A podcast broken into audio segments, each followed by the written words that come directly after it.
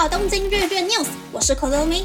你可以在这个节目中听到华人媒体不太会报道的日本新闻。这次要和大家分享三则日本新闻。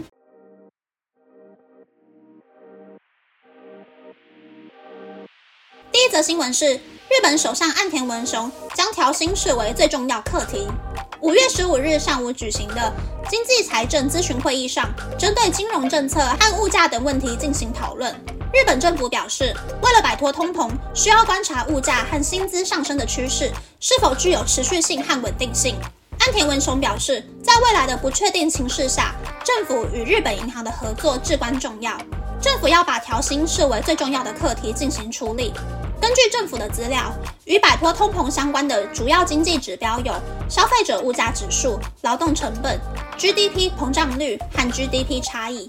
在会议中，流川泛之委员表示，为了追求薪资与物价的稳定循环，需要采取价格转嫁对策和调整最低工资等措施。财经政策应该着重提高潜在的经济成长率和解决社会问题。青龙信宏委员主张，如果通膨率能维持在百分之一到百分之二左右，应该能解除经济宽松政策。安田文雄首相在会议的最后表示。在政府和日本银行紧密合作的同时，维持经济发展的重要性将持续上升。在人力投资、绿色发展、经济安全保障等领域，依靠市场竞争往往会造成投资经费不足，但这些领域将成为未来成长的关键。呼吁民间企业可以加入投资。第二则新闻是：AI 会夺走工作吗？哪些职业不容易被 AI 替代呢？日本经济产业省公布的未来人才视野资料中指出，在未来的不确定性之下，人类将提高对于学习新技能以及与 AI 机器人共存的方法的关注度。根据资料内可自动化的职业与就业人分布的内容，会计和综合职将来有机会被自动化 AI 取代，医疗人员和护理师则不容易被 AI 取代。此外，这份资料中指出，日本百分之四十九的劳动人口。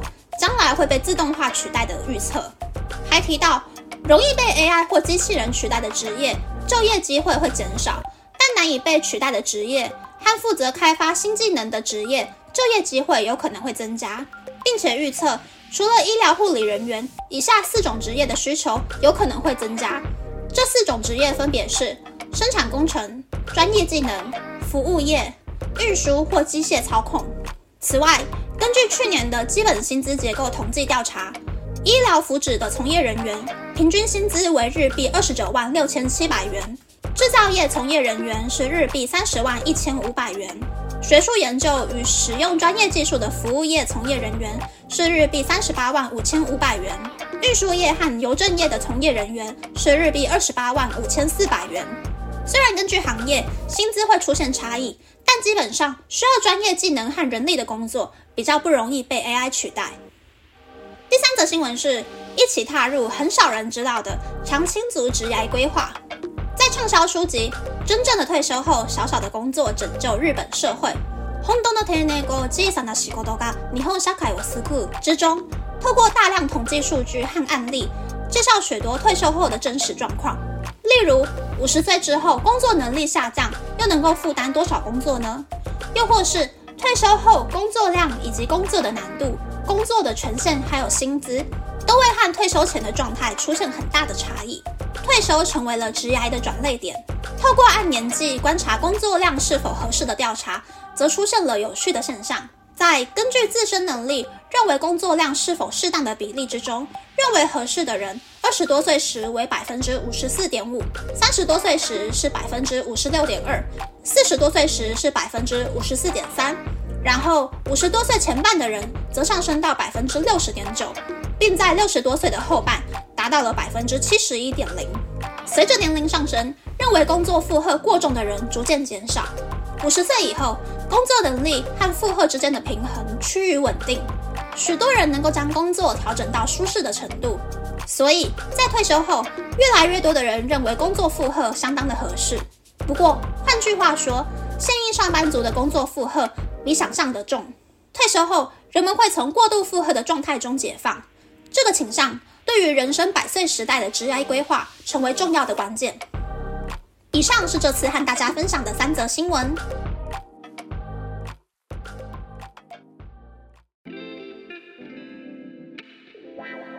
第一则新闻是调薪很重要的新闻。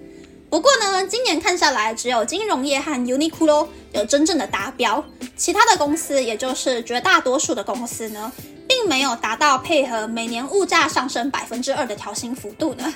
日本的经济走向随着新央行总裁的上任变得越来越扑朔迷离，看不清将来的发展，究竟以后会变怎样呢？就让我们继续看下去。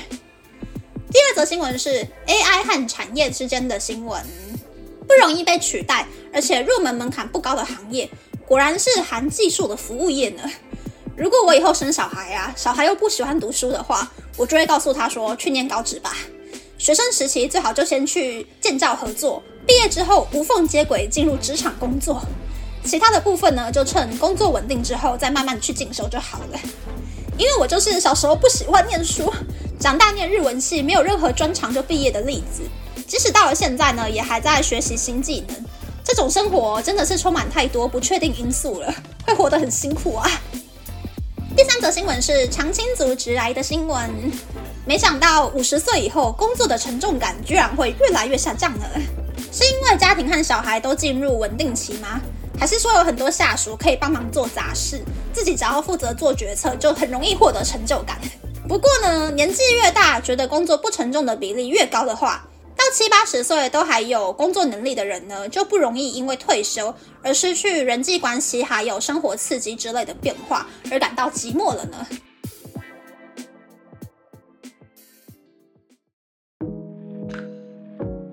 接下来想要和大家分享，从今天开始，东京的气温终于要飙破三十度了呢。我回去台湾的行李箱啊，装的全部都是短袖。我那个时候都是想说，黄金周回来之后就可以接着穿，需要再另外整理衣服了。没想到居然还下了一个礼拜的雨，我的行李箱就那样子放在客厅，一个礼拜都没有动过。这个周末应该就可以把那个二十八寸大到不行的行李箱，只能够塞在床底下的行李箱给收起来了吧？终于可以把那个定位的行李箱收到我眼睛看不到的地方，就觉得好开心哦。那么，那么这次的分享就到这边。